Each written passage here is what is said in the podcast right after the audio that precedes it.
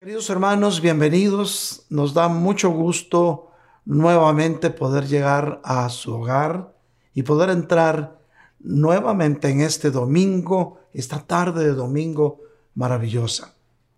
Pero hoy, mis hermanos, como buenos cristianos nacidos de nuevo, como hijos de Dios, vamos a rendir culto de alabanza al Señor. Vamos a alabar y bendecir su glorioso nombre esto es el propósito por el cual fuimos creados. Y el Padre anda buscando adoradores en espíritu y en verdad. Así es que vamos a dar tiempo a la alabanza. Adelante alabanza.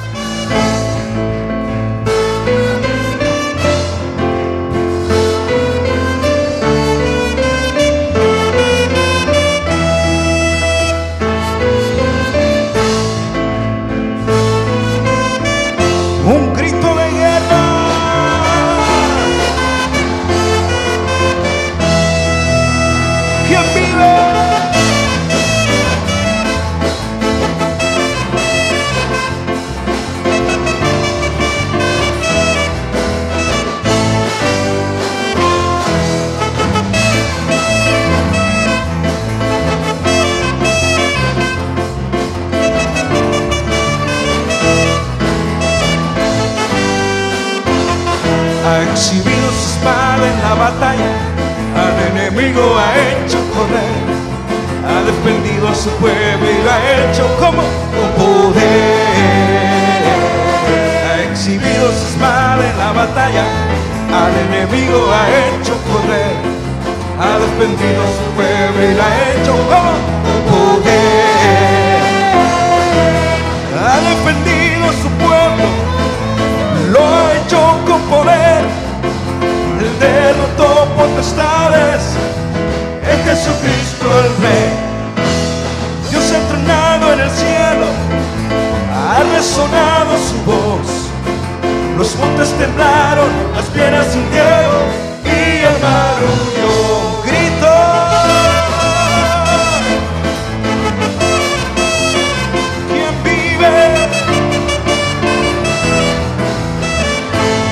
Cantamos. Ha exhibido su espada en la batalla, al enemigo ha hecho correr ha enemigo a su pueblo y ha hecho con poder. Ha exhibido su espada en la batalla, al enemigo ha hecho correr. Ha defendido a su pueblo y lo ha hecho con poder. Ha defendido a su pueblo, lo ha hecho con poder. Derrotó potestades en Jesucristo el Rey ha tronado en el cielo, ha resonado su voz.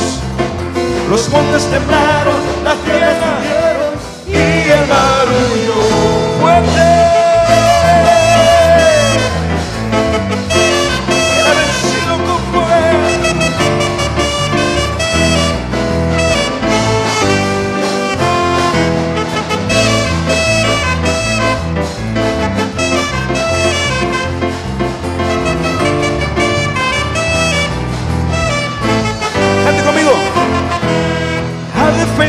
su pueblo, lo ha hecho con poder, el derrotó potestades, es Jesucristo el Rey. Dios ha tronado en el cielo, ha resonado su voz, los montes temblaron, las piedras se hundieron y el mar. Ha defendido su pueblo, lo ha hecho con poder derrotó potestades en Jesucristo Rey. Dios entronado en el cielo, los, los montes temblaron, las piedras hundieron y el mar.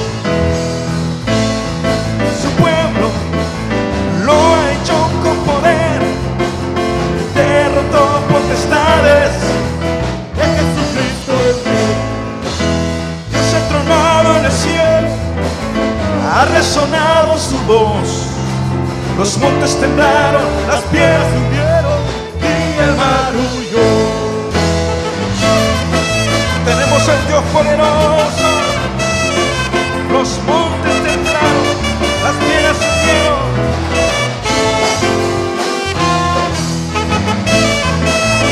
A ese Dios adoramos, al que vive y nunca perdió una batalla. Ven. Ven, ven amado, ven, ven, ven amado, celebremos nuestro amor.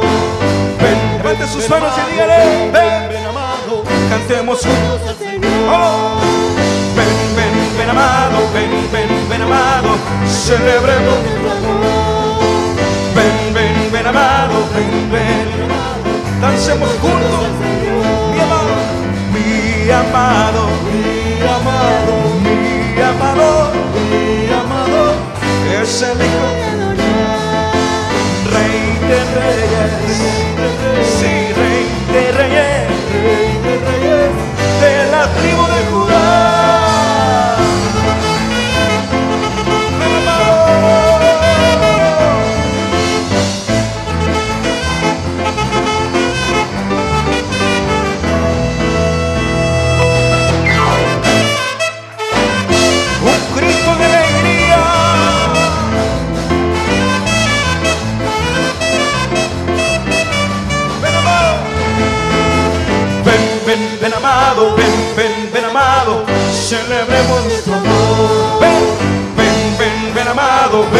desciende con tu pueblo.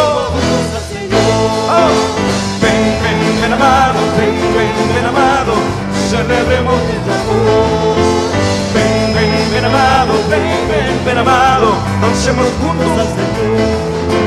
Mi amado, mi amado, mi amado, mi amado, es el Hijo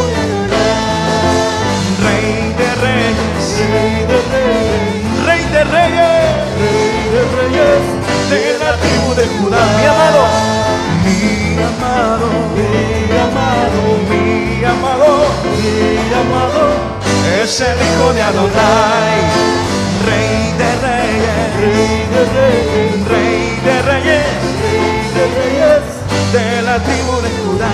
Mi amado, mi amado, levanta sus manos y dígale, mi amado, mi amado, es el Hijo de Adonai, Rey de Reyes, Rey de Reyes, Rey de Reyes, Rey de de la tribu de Judá, mi amado, mi amado, mi amado, mi amado, es el Hijo de Adonai,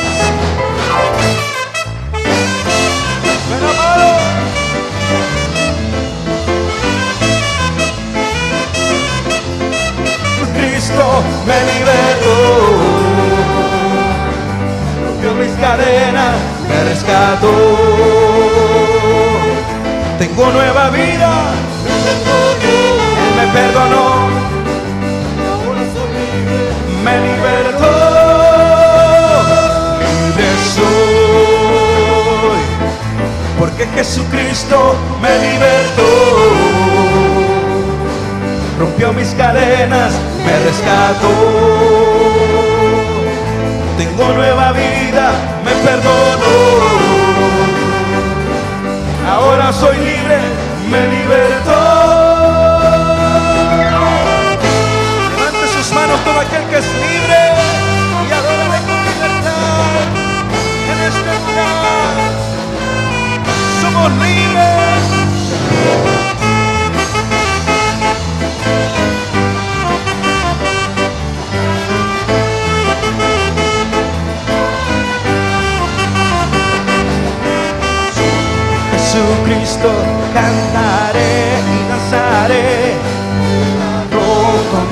Y su gozo está en mí.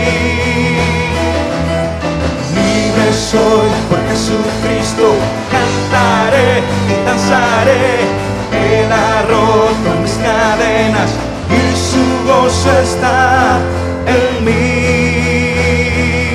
Escuchen libre soy. ¿Por qué? porque Jesucristo me libertó.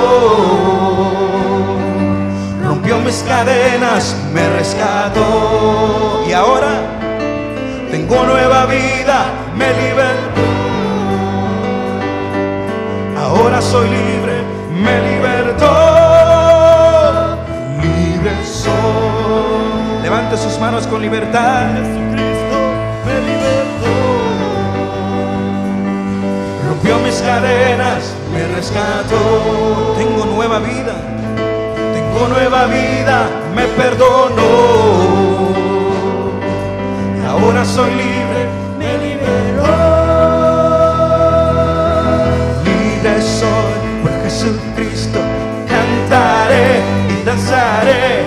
Él ha roto mis cadenas y su gozo está ¿dónde, dónde? En mí. Soy por Jesucristo, cantaré y danzaré. Él ha roto mis cadenas y su gozo está en mí. Libre soy, porque Jesucristo me libertó. Rompió mis cadenas, me rescató. Tengo nueva vida, me perdonó. Ahora soy libre, me libertó. Libre soy, porque Jesucristo me libertó. Rompió mis cadenas. ¿Cuántos tienen nueva vida aquí? Con nueva vida me perdonó. Y ahora, ahora soy libre, me libertó.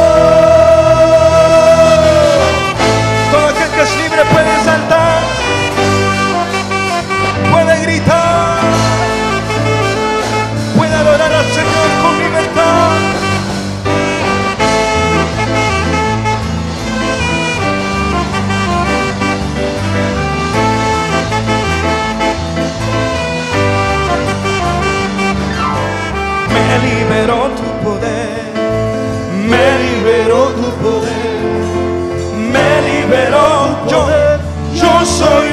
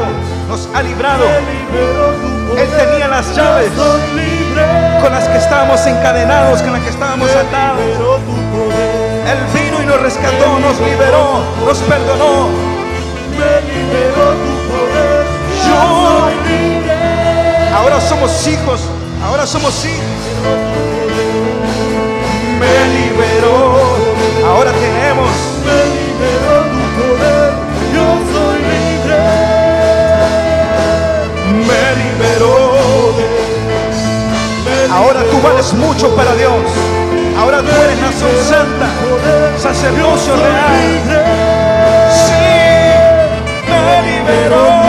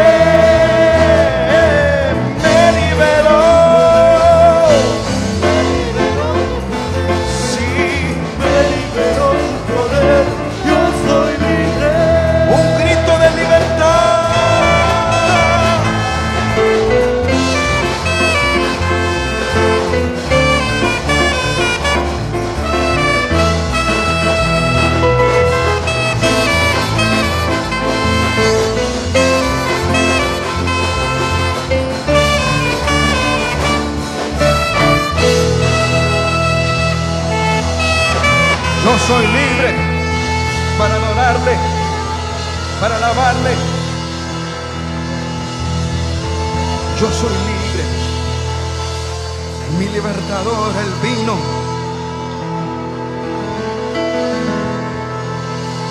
Yo soy libre. Yo soy libre. Donde está la presencia del Señor, donde está el Espíritu de Dios, allí hay libertad. Y Él está aquí en esta tarde, hermano. Levante sus manos con libertad y adórale. Dígale, Señor, gracias. Porque ahora te puedo adorar con libertad. Porque ahora puedo levantar mis manos y mi voz libremente. Entrar al lugar santísimo y adorarte. Porque el velo, las cortinas han sido rotas. Ahora te puedo adorar, Señor. Porque tú me has perdonado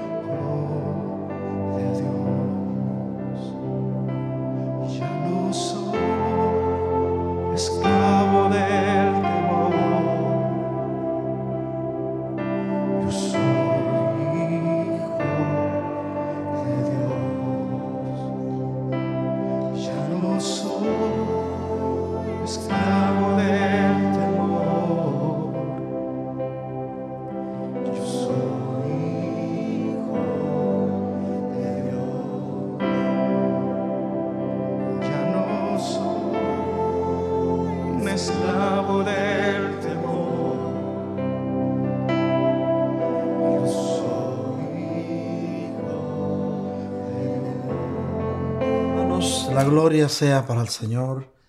Muchas gracias, queridos hermanos, amigos que nos permiten este domingo nuevamente estar con ustedes. Esta tarde vamos a, a venir al consejo de la palabra y para esto voy a pedirles que abramos nuestras Biblias en el Antiguo Testamento, en el segundo libro de Samuel, capítulo 24 y versículo 25. Y dice así, y allí edificó David un altar. Oiga bien, altar es la palabra clave. Un altar al Señor. Y ofreció holocaustos y ofrendas de paz. El Señor escuchó la súplica por la tierra y la plaga fue detenida en Israel. Amén. Padre amado, gracias por hablar a tu pueblo a través de tu palabra. Señor, mira a este pueblo que con cuánto amor quiere escuchar de ti, Señor. Este pueblo que está dispuesto, Señor, a recibir el consejo de tu palabra, bendícelo, Señor. Allí donde los ves en su casa, Señor, han apartado un tiempo, Señor, para escucharte. Por eso, Padre del cielo, yo te suplico que en este tiempo, en estos momentos, toma, Señor, control de todo y háblale a tus hijos a su corazón, porque sabemos, Señor, que toda palabra que viene de ti viene con amor para tus hijos a los cuales tú creaste, a los cuales tú has permitido que nacieran y ellos con todo su corazón te escuchan, Señor. Pero Señor, para todo esto, te rogamos que nos des un espíritu de sabiduría porque así podremos entender mejor tu revelación. Gracias Señor, háblanos que tu pueblo escucha. Amén. Vemos entonces, mis hermanos, un pasaje maravilloso de la vida de, de David, David que vivía conforme al corazón de Dios. Y nos habla de cuando David edificó un altar al Señor. Y vemos aquí la palabra clave altar. Antes que nada, vamos a ver qué es un altar. Bueno, la palabra altar viene del latín altare, que quiere decir altus. También altare le llaman altus o alto. Es, es una elevación, también es un lugar de, de sacrificios, donde antes se, se hacían sacrificios de animales en holocaustos al Señor. Y también el altar es un lugar donde nosotros entregamos nuestras vidas, donde entregamos nuestro orgullo, donde morimos para nosotros mismos, pero decidimos vivir para Cristo. El altar es un lugar de adoración. Ahora que estábamos en la alabanza, mi hermano, usted pudo haber levantado un altar de adoración al Señor y el Señor lo recibió, porque los ojos y los oídos de nuestro Dios están atentos a lo que sus hijos hacen, a lo que dicen y a lo que piensan. Entonces vemos en este pasaje, mis hermanos, del segundo libro de Samuel, vemos que David edificó un altar al Señor, pero no solo edificó ese lugar alto, sino que ofreció ahí holocaustos y ofrendas de paz. Dios siempre se va a agradar de cuando nosotros venimos a buscar de su presencia y le entregamos una ofrenda de paz. ¿Qué es una ofrenda de paz? Es una actitud que viene de tu corazón, con la cual glorificas su nombre, con la cual exaltas los atributos de Dios. De rodillas o en la posición que estés, estás levantando un altar. Antiguamente los altares se construían en lugares altos, porque es altar, pero hoy tú puedes subir a la presencia del Señor donde tú estés pero vemos el efecto que trajo este altar que David edificó. Un altar en el que no solo lo edificó, vino y ofreció holocaustos y le trajo ofrendas de paz al Señor. Fue en un tiempo difícil para David. Recuérdense que David, el Señor dice que vivía conforme a su corazón, pero como todo ser humano, también falló, le falló al Señor. Le falló de muchas formas, pero Dios vio su corazón porque nunca culpó a nadie más cuando había caído en pecado, sino dijo, Señor, solo yo te he fallado. Y eso es lo que Dios busca de tu corazón, que cuando de alguna forma tú caes en alguna tentación y le fallas al Señor, no vengas delante de Él a justificarte. No vengas delante de Él a echarle la culpa a otro o a otra. Sí, Señor, pero fulano tuvo la culpa. No. Eso no te lo va a recibir al Señor, el Señor. Eso no es un altar. El Señor quiere ver un corazón arrepentido. Por eso su palabra dice que si nosotros pecamos y nos arrepentimos de corazón, Dios es fiel y justo para perdonarnos. Así es que no es el altar, no es para venir a justificarnos.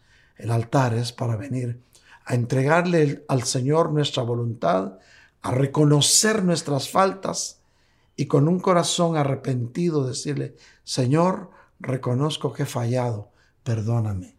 Yo vengo a ofrecerte esta ofrenda de paz.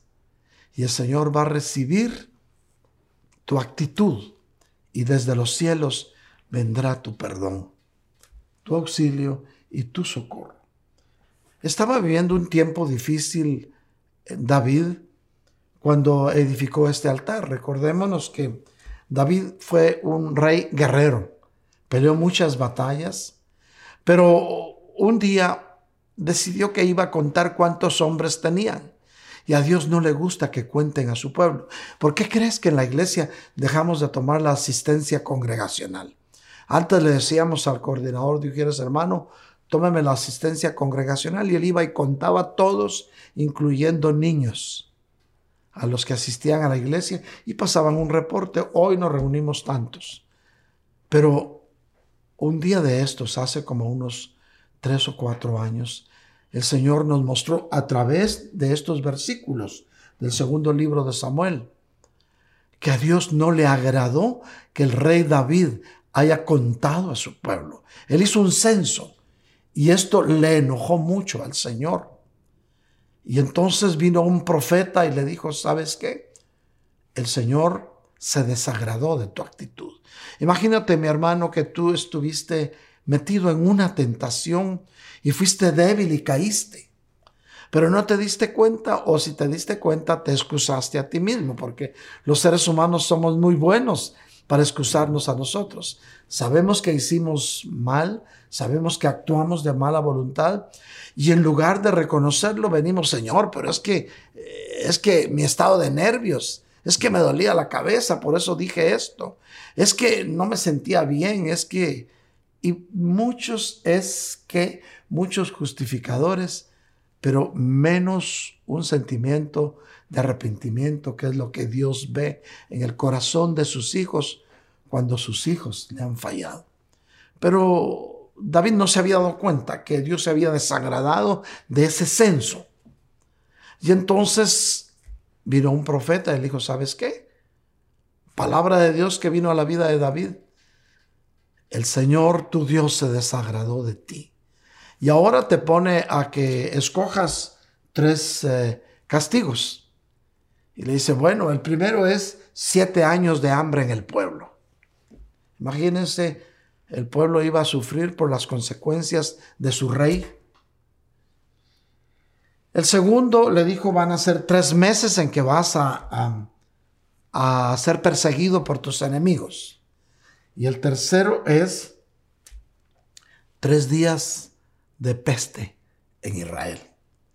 Y entonces David evaluó los castigos y le dijo, como muchos de nosotros le decimos, le dice, dile al Señor que no me deje caer en manos de mis enemigos.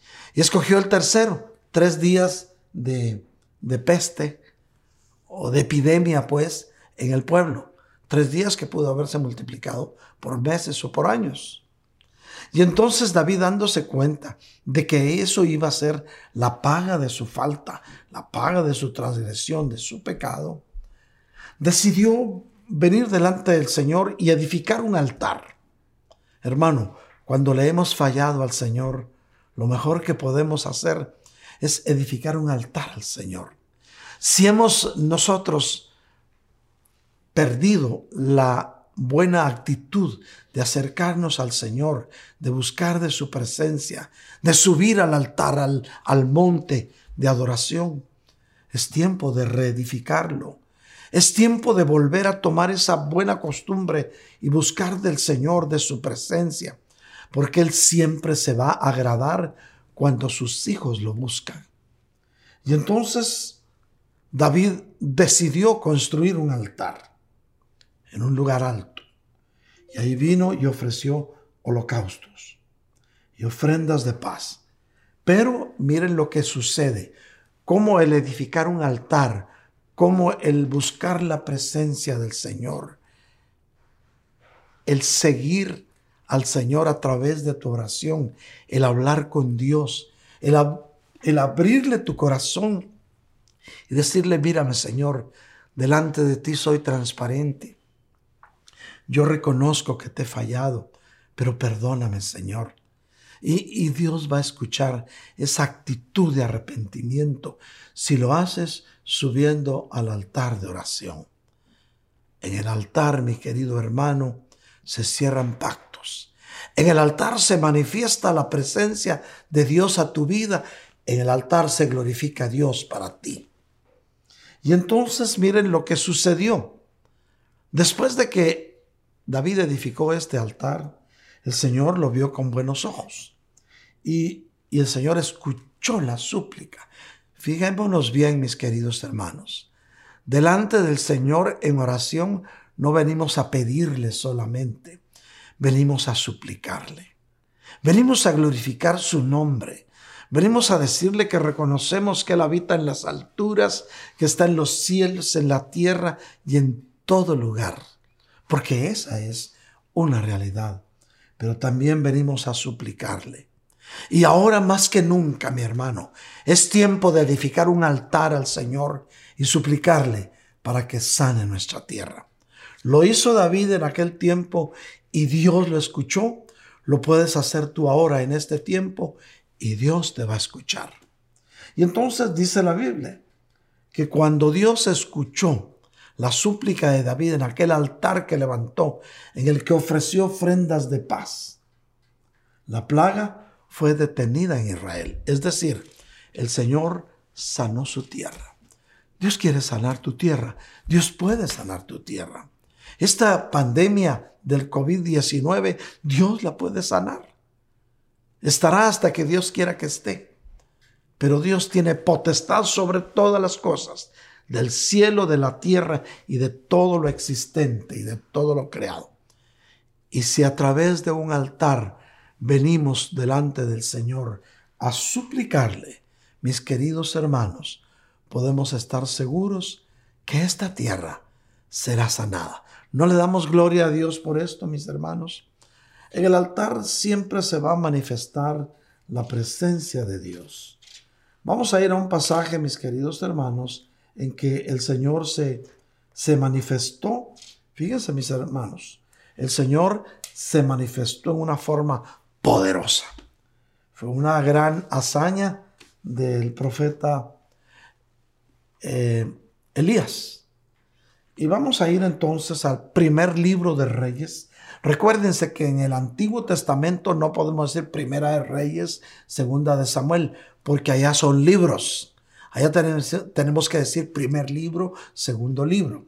Sin embargo, en el Nuevo Testamento son cartas, son epístolas. Podemos, podemos decir primera de Pedro, segunda de Corintios, entonces sí nos estamos refiriendo a las cartas de los epístolas. Bueno, esto entre paréntesis, mis hermanos. Ya muchos ya lo saben. Bueno, entonces vamos a ir al primer libro de Reyes, capítulo 18 y versículos del 20 al 24, y dice así, Acab envió mensaje a todos los israelitas y reunió a los profetas en el monte Carmelo. Elías se acercó a todo aquel pueblo y dijo, ¿hasta cuándo vacilarán entre dos opiniones? Si el Señor es Dios, síganlo. Y si Baal, síganlo a él. Elías ya estaba molesto con esa actitud dubitativa, con esa actitud doble, pues. A Dios no le gusta el doble ánimo. O estamos con Él o estás con el enemigo. Pero no podemos estar a medias. Y le dice, si el Señor es Dios, síganlo. Y si Baal, síganlo a él. Pero el pueblo no le respondió ni una sola palabra. Posiblemente aquel pueblo se quedó pensando, ¿será que sí? ¿Será que no? Como muchos de nosotros ahora nos decimos, alabemos al Señor, glorifiquemos al Señor, Él nos va a escuchar. Y el pueblo se queda callado. ¿Será que sí? ¿Será que no? Hay mucho pueblo que está dormido. Hay hermanos que extraño su silencio y les llamo y no me contestan. Se dan el lujo de no contestar, mis hermanos. Y a veces bien escucho cuando cuelgan. Pero bueno, eh, no me toca a mí juzgar al pueblo. A mí me toca bendecir a todos en el nombre de Jesús, porque para eso nos pusieron como ministros del Espíritu en el final de los tiempos. Así es que nunca esperes que porque no me vas a contestar el teléfono, yo voy a orar maldición. Jamás. Nos pusieron para bendecir y es tiempo de, bendecir al pueblo de Dios. Recibe bendición en el nombre bendito de Jesús de Nazaret. Pero que el pueblo no respondió nada. Entonces Elías le dijo al pueblo, solo yo he quedado como profeta del Señor, pero los profetas de Baal son 450. Imagínate un solo hombre, Elías, pero eso sí, lleno de la presencia del Señor. Un hombre que sabía hacer un altar y sabía suplicarle al Señor en ese lugar alto. Y entonces les propuso esto, que nos den pues dos novillos, que escojan un novillo para ellos y lo despedacen, lo partan pues en pedacitos. Y lo coloquen sobre la leña, pero no le pongan fuego debajo. Y yo prepararé el otro novillo y lo colocaré sobre la leña y no le pondré fuego. Fíjese que le estaba diciendo que hicieran dos altares, uno a Baal y otro al Señor. Y luego dice, entonces invoquen el nombre de su Dios, y yo invocaré el nombre del Señor mi Dios, y el Dios que responda por fuego, ese Dios, ese es el Dios. Y todo el pueblo respondió, ¿es buena idea? Y, vas a ver lo que pasó. Aquellos sacerdotes de Baal, que eran 450, empezaron a gritar desaforadamente. Le gritaban a Baal y Elías tranquilo observándolos. De vez en cuando les decían, grítenle más fuerte, tal vez su Dios está sordo. O sea, grítenle más fuerte, tal vez salió a dar una vuelta y no les puede escuchar. Grítenle fuerte, tal vez su Dios está meditando. Y aquellos más se enfurecían. Y luego empezaron hasta a cortarse entre ellos y derramaban sangre porque era la costumbre que tenían los sacerdotes de Baal, o sea, los sacerdotes de los dioses paganos. Y entonces llegó ya la tarde y no les llovía fuego del cielo. Elías vino y restauró el altar, ordenó que pusieran leña tomó el novillo, lo partió, lo puso sobre la leña, pero no solo eso, ordenó que hicieran zanjas alrededor del altar y que ahí regaran agua y que echaran agua sobre la leña y teniendo ya el novillo hecho pedazos sobre el altar y los sacerdotes de Baal viendo y viendo también que su Dios, que Baal no les había mandado fuego del cielo, Estaban nerviosos, pero no podían contenerse para ver si era cierto. Y entonces viene Elías y le ora al Señor delante del altar, como tú y yo podemos orarle al Señor delante de nuestro altar familiar. Y le ora al Señor, le dice, Señor, glorifícate, muestra tu poder, para que vean que tú eres el Dios verdadero. Y Elías confió en el Señor y llovió fuego del cielo y consumió aquel altar. ¿Te imaginas, hermano, cómo les quedó el ojo a aquellos sacerdotes de Baal? Claro, usted sabe lo que pasó después. Eh, Elías dijo, agarren a los sacerdotes de Baal y tráiganlos a tal dado, y ahí los degolló. Les cortó la cabeza a todos. ¿Por qué? Porque el poder de Dios se había manifestado en un altar hecho por un hombre que vivía en la presencia del Señor. Por eso Elías cuando decía, voy a clamar al Dios delante de cuya presencia estoy. Mi querido hermano, mi querida hermana, tú podrás decir eso también. Clamaré al Dios delante del cual en su presencia estoy. Mis queridos hermanos, hoy más que nunca necesitamos reedificar el altar de Dios, porque es un lugar de encuentro con nuestro Creador. El altar es un lugar de encuentro con tu Creador. Lamentablemente muchas personas, mis queridos hermanos, incluso quizá nosotros mismos, hemos perdido la costumbre de edificar un altar al Señor. Y por ahí alguien estará diciendo, pero yo por qué voy a hacer un altar? No, que hemos perdido la costumbre de entrar en comunión con el Señor, de orar, pues. Cuando hablamos de altar, no estamos hablando del lugar físico de piedra sobre el cual se ofrecen sacrificios. Estamos hablando de tu actitud de búsqueda y de oración al Señor. El enemigo nos ha sembrado la idea de depender más del hombre o de nuestras propias fuerzas que de nuestro único Dios. El tiempo de búsqueda de Dios ha menguado en la vida de los hijos de Dios. Pero es necesario, mis queridos hermanos, volver a retomar nuestros altares al Señor. Pasar tiempo en la presencia de Dios te va a hacer victorioso, mi hermano. Hoy elevaremos a la luz de la palabra un tema de mucha importancia para nuestra vida personal espiritual y familiar, que es el reedificar un altar al Señor. Reedificar tu altar al Señor. Vemos que desde, desde los orígenes del hombre, el altar se constituyó en un lugar de encuentro con Dios. Bueno, el primer asesinato que ocurrió en la generación de los adánicos fue por celos de altar. Recuerda, Caín mató a Abel porque sintió celos de que el altar de Abel ardía y el de él no. ¿Por qué no ardía el de él? Porque no ofreció lo mejor de él. Sin embargo, Caín, Abel había ofrecido lo mejor de lo que él tenía, mi hermano. ¿Qué nos enseña esto? Cuando vengas delante del Señor a levantar tu altar espiritual, ofrece lo mejor de ti. No te estoy hablando de dinero, te estoy ofreciendo de ofrecer tus mejores actitudes al Señor. Desde el comienzo de los tiempos, mis queridos hermanos, quienes reconocieron a Dios en sus caminos, le levantaron altar. Podemos ver Moisés levantaba altar a donde iba.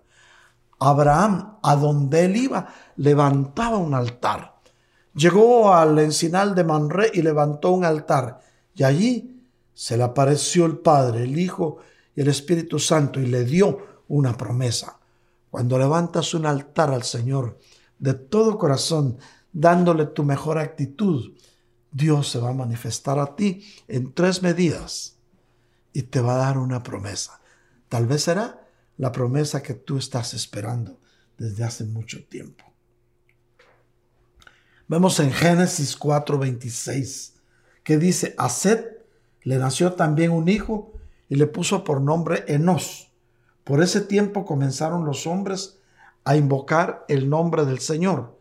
Y en algunas versiones dice, por ese tiempo comenzaron los hombres a edificar altares a Dios. Mis queridos hermanos, el altar se convirtió en un lugar de encuentro con Dios. Génesis 8:20. Mira lo que dice, entonces Noé edificó un altar al Señor y tomó de todo animal limpio y de toda ave limpia y ofreció holocaustos en el altar. ¿Qué nos muestra esto?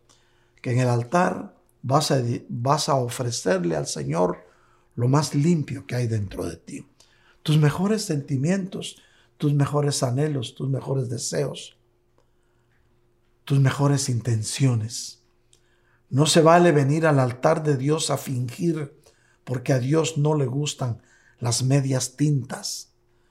No puedes en un culto de adoración, en un servicio de adoración, pasar a dar de saltos al altar y por dentro estás viviendo otra cosa.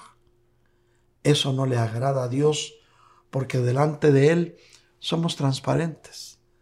De nada sirve aparentar lo que no somos, porque Dios va a ver dentro de nosotros lo que somos.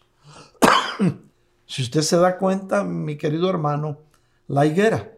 Hace tiempo hemos hablado de la higuera. El Señor maldijo una higuera y la higuera se secó. ¿Sabe por qué? Porque Él fue a buscar frutos y solo había dado hojas. Y hay una temporada en que la higuera da sus frutos debajo de las hojas. Y, fue aquella higuera porque tenía hambre. Y levantó las hojas y no tenía frutos. Solo era apariencia. Pero ¿qué nos muestra eso? Que delante del Señor tienes, tenemos que ser transparentes. No tenemos que aparentar una falsa actitud. Un andar diciendo, hermano, ¿cómo estás? Y esto es religión, mira. Bendecido, prosperado y en victoria. Y al ratito te empieza a contar, hermano, fíjese que me va muy mal en los negocios y tengo hecho trabajo, no me los han pagado, el cheque no llegó a tiempo, me dieron un cheque y no tenía fondo. Mira todo lo que... Pero sin embargo, la primera vista, ¿cómo estás, mi hermano? Bendecido, prosperado y en victoria. Eso es religión, porque es hablar mucho sin decir nada. Por eso Dios maldijo la higuera, hermano mío.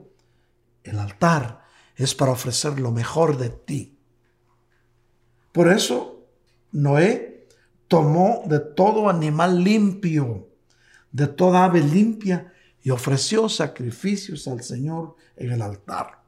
Mis queridos hermanos, el altar no es la estructura física, sino la disposición de tu corazón hacia el Señor. Alguien puede decir amén, hermano. Mis queridos hermanos, pueblo de Dios, amigos que nos escuchan y hermanos de esta gran familia que somos la familia de Cristo, porque para eso fuiste, creado, para que seas parte de la familia de Cristo. Es hora de que reedifiquemos el altar para Dios en nuestras vidas, mis queridos hermanos. Te voy a decir algo, en el altar es donde tú puedes vencer. Vamos a ir al primer libro de Reyes 18:30. Volvemos con Elías. Entonces Elías dijo a todo el pueblo, acérquense a mí, y todo el pueblo se acercó a Elías. Entonces él reparó el altar del Señor que había sido derribado. Y usted sabe lo, de, lo que viene después. Dios se glorificó, hizo llover fuego del cielo. ¿Por qué? Porque en el altar de Dios, ahí Dios te va a dar tu victoria. Pero muchos, mis queridos hermanos, hay pueblo de Dios que han dejado a un lado el altar de Dios. Dependemos del hombre más que de Dios y de su altar y de su poder. Dependes de tu trabajo.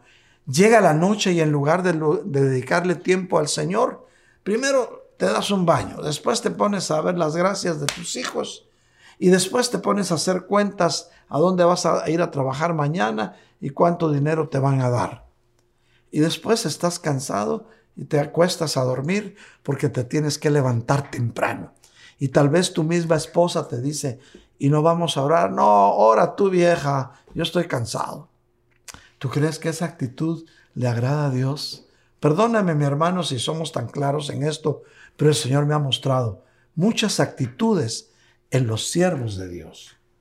Por eso hoy podemos decir tristemente, que hay pueblos que ha dejado a un lado el altar del Señor y, han empezado a depender del hombre, del trabajo que te den, de los contratos que vengan, eh, de tus propias fuerzas, de tu buen carro que no te va a dejar tirado, pero menos de Dios.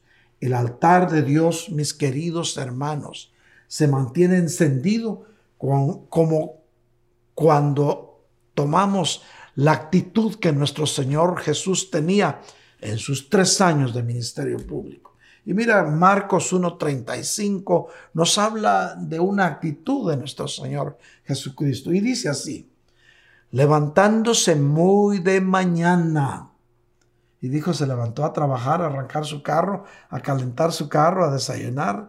Se fue a la Quick Trip a comprarse un desayuno. No, levantándose muy de mañana cuando todavía estaba oscuro, Jesús salió y fue a un lugar solitario y allí oraba. Él nos dejó el mejor ejemplo de levantar un altar.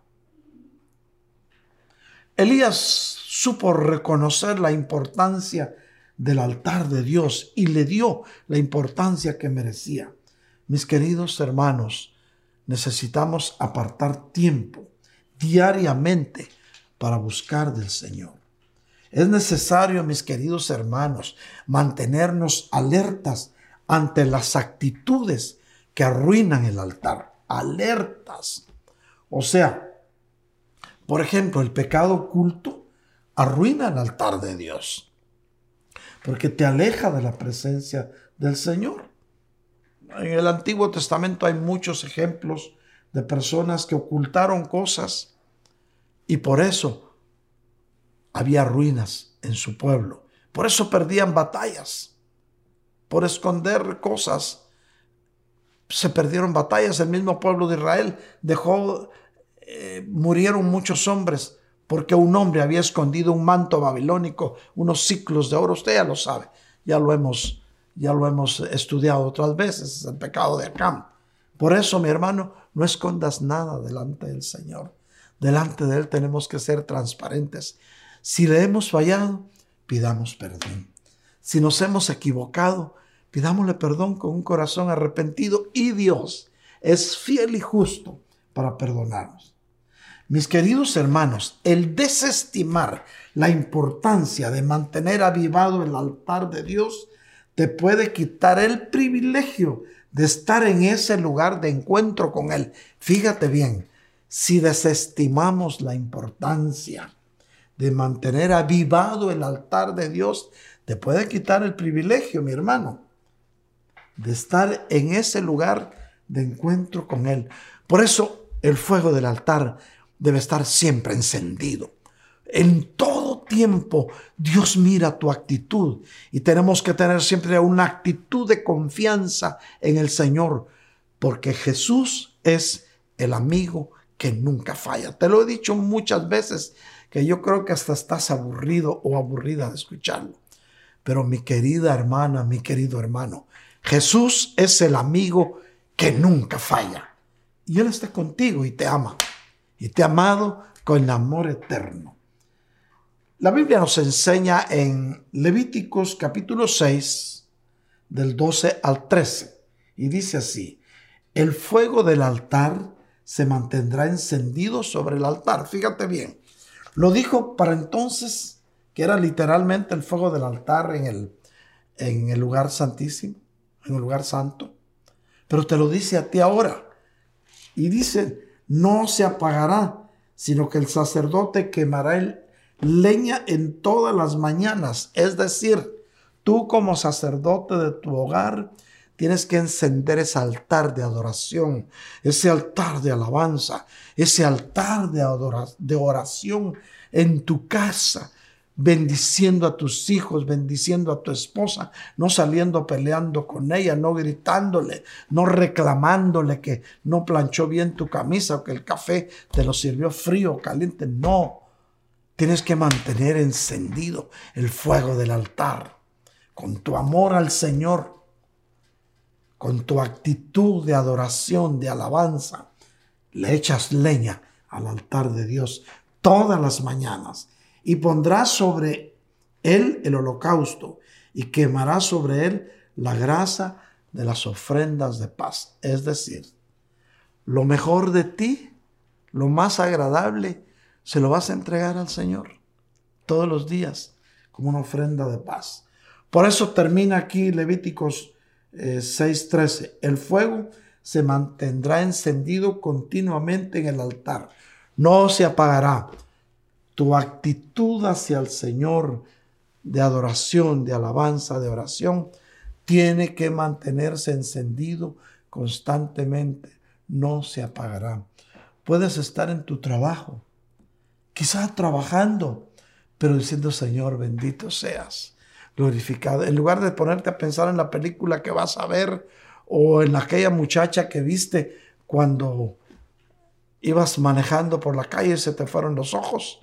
Pero no, Los de la iglesia no, mi hermano, serán los de otro lado. Los varones de aquí todos son santos. Yo les veo la aureolita cuando nos reunimos los días jueves. ¿Verdad que sí? Si dices que sí, dale un aplauso al Señor. Mis queridos hermanos, el altar de Dios se apaga cuando tenemos una vida doble. A Dios no le gustan la vida doble. Por eso el Señor les dijo a los fariseos que parecían sepulcros blancados, porque un sepulcro lo pintan de blanco por fuera, pero de adentro, por dentro, hay un cadáver pudriéndose que huele feo.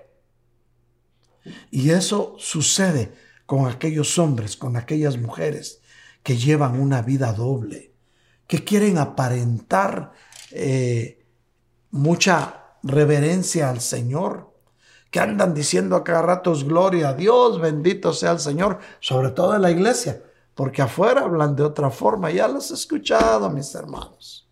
Ya los he escuchado, varones. Pero bueno, no soy yo ni es a mí a quien le toca juzgar, porque Dios siempre va a juzgar con misericordia.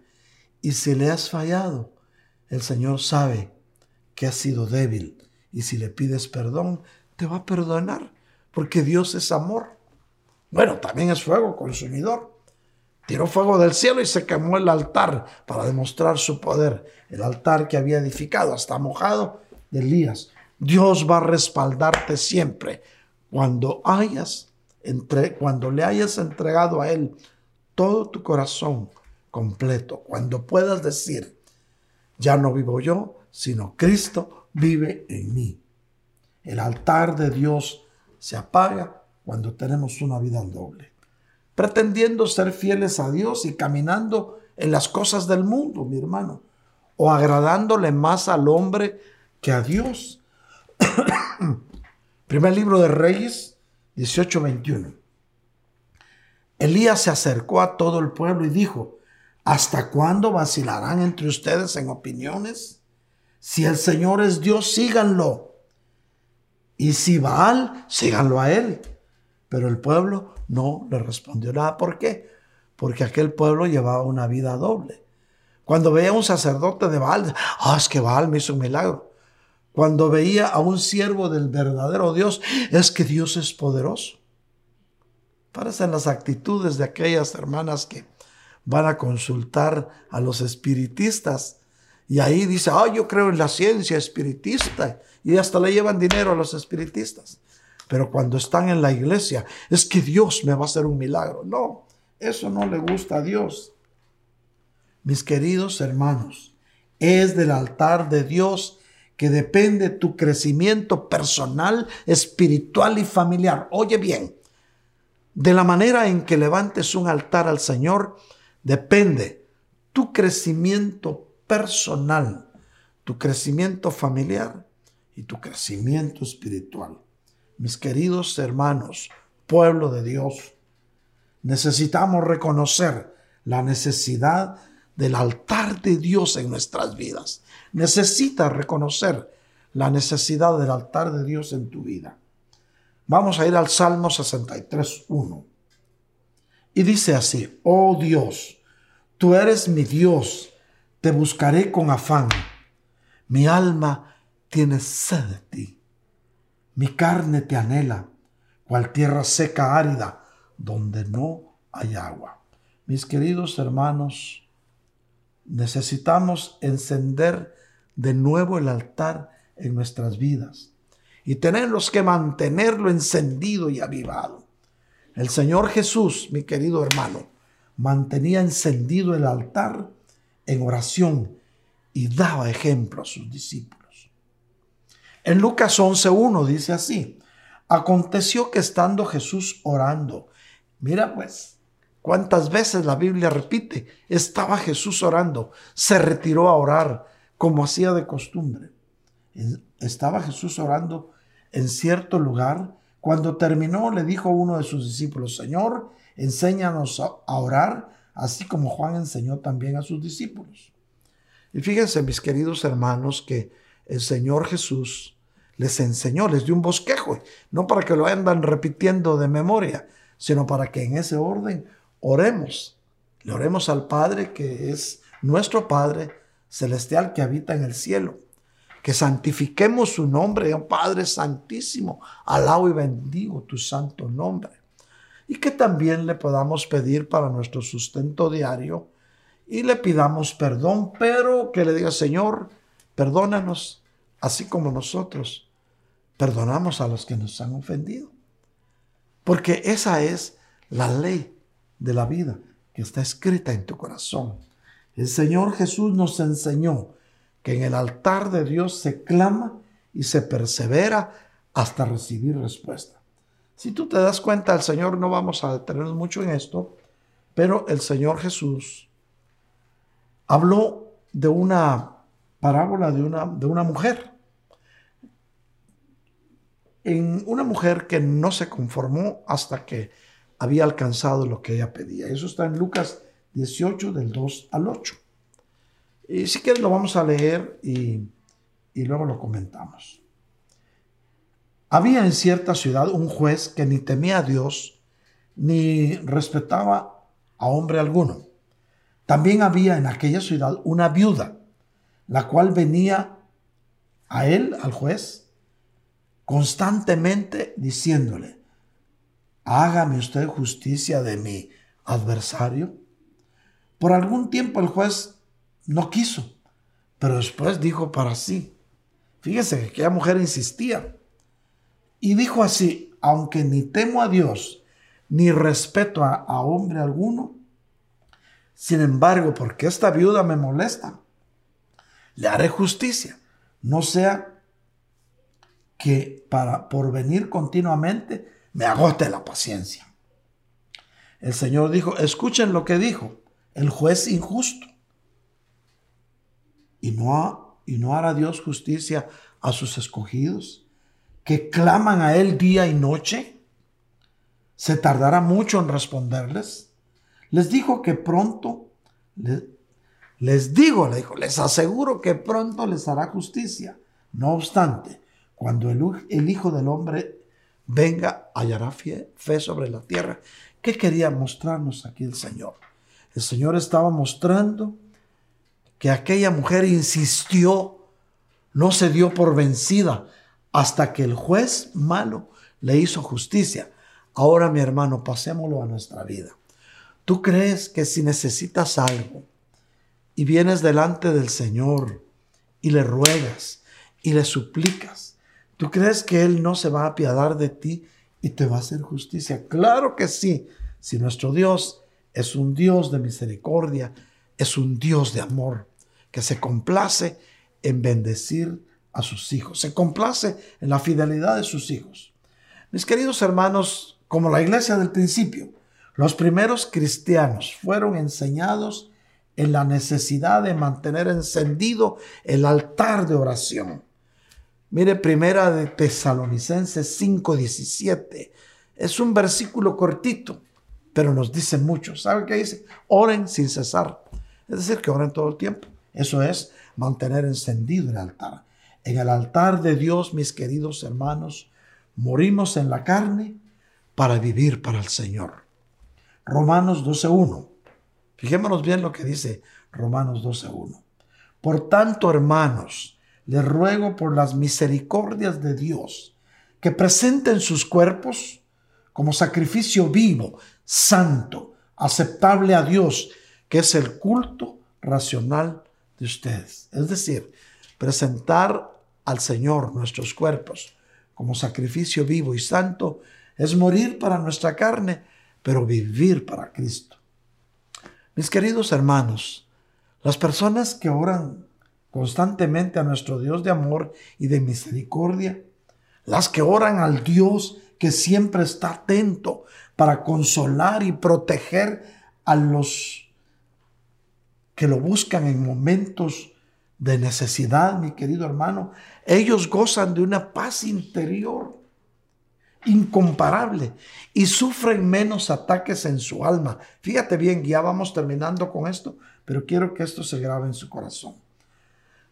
Aquellos que oran constantemente al Señor, que están en constante comunión con Dios, sufren menos ataques en su alma. Por ejemplo, la preocupación irracional. Esto es preocuparse por algo que no ha sucedido, por algo que no tiene sentido. El miedo, la timidez, el temor a situaciones desconocidas, en comparación con las personas que no esperaron que sus oraciones fueran escuchadas por nuestro Dios que te protege y te consuela. Estas personas que esperaron en el Señor a su tiempo recibieron respuesta.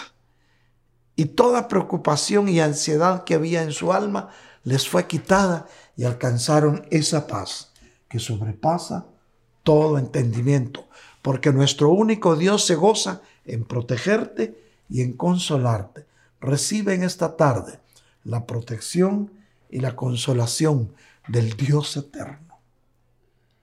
Esta es la importancia sublime, mi querido hermano, de tener un altar encendido constantemente en tu alma todos los días que Dios te permita vivir sobre la tierra. Dios no quiere de nosotros religiosidad, mi hermano. Dios quiere que mantengamos avivado el altar. Si nos distanciamos del altar, entonces el enemigo va a tomar ese tiempo y te va a hacer sufrir, va a tomar ventaja. Solo es posible restaurar el altar cuando reconocemos la necesidad de Dios en nuestras vidas. Cuando tú reconoces la necesidad de nuestro buen Dios en tu vida, vas a restaurar tu altar con Él. En la familia, en donde quiera que estemos, es necesario mantener encendido este altar. Mis queridos hermanos, si nosotros reconocemos nuestras limitaciones y nos acercamos a Dios con humildad, habremos dado el primero y más grande paso para restaurar el altar de Dios, que lo más probable es que por hoy se pueda encontrar sin restaurar. Primer libro de Reyes 18:39, ya con esta terminamos. Cuando todo el pueblo lo vio, se postraron sobre su rostro. Cuando todo el pueblo vio pues que había caído fuego del cielo a consumir el altar verdadero que había construido Elías, se postraron todos y dijeron, el Señor, Él es el Dios, Él es el Señor nuestro Dios. Mis queridos hermanos, cuando vean que Dios te responde, cuando vean que Dios está contigo, la gente se va a postrar y va a decir, verdaderamente el Dios al cual le clama mi hermano es nuestro único Dios. Mi querido hermano, hoy es el día de restaurar tu altar en la presencia del Señor. Inclina tu rostro y permíteme orar por ti, Padre Santísimo, en el nombre de Jesús. Esta tarde de domingo, una vez más, yo vengo en tu nombre, Señor, a bendecir a estas hijas e hijos tuyos que esta tarde han escuchado tu palabra. Señor, tú conoces lo que hay en su corazón y tú sabes lo que en este momento ellos están anhelando. Yo te ruego, Señor, que conforme a tus propósitos, concédeles las peticiones de su corazón y no permitas, Padre del cielo, que el enemigo de nuestras almas tome ventaja en sus vidas, sino al contrario, Señor, bendice su entrada y bendice su salida. Guárdalo, Señor, de todo dardo encendido y muéstrale, Señor, que mientras ellos mantengan su altar encendido, tu vara y tu callado les infundirán confianza. Hay pueblo de Dios hermanos míos, escuchen esto. Hay pueblo de Dios que en este momento están pasando por valle de sombra y de muerte. Pero allí ese pueblo ha confiado, ha restaurado su altar y hoy podrán decir, la victoria me la dio el Dios que hizo los cielos y la tierra. Tú también lo puedes decir en esta tarde. Dios está contigo, recibe bendición en el nombre poderoso de Jesús de Nazaret. Amén. Asimismo, mis hermanos, como siempre, yo quisiera orar por aquellos hijos de Dios que en este momento, amigos todavía, han estado escuchando esta predicación y que han decidido tomar la mejor decisión de su vida, que es entregarle su alma a Cristo. Si eres tú uno de ellos, repite conmigo esta oración de fe. Padre del cielo, hoy yo vengo delante de ti arrepentido de mi vida pasada. Yo te ruego, Señor, que perdones mis errores, mis faltas, mis pecados cometidos antes, porque reconozco que te he fallado mucho. Pero hoy vengo, Señor, con un corazón arrepentido.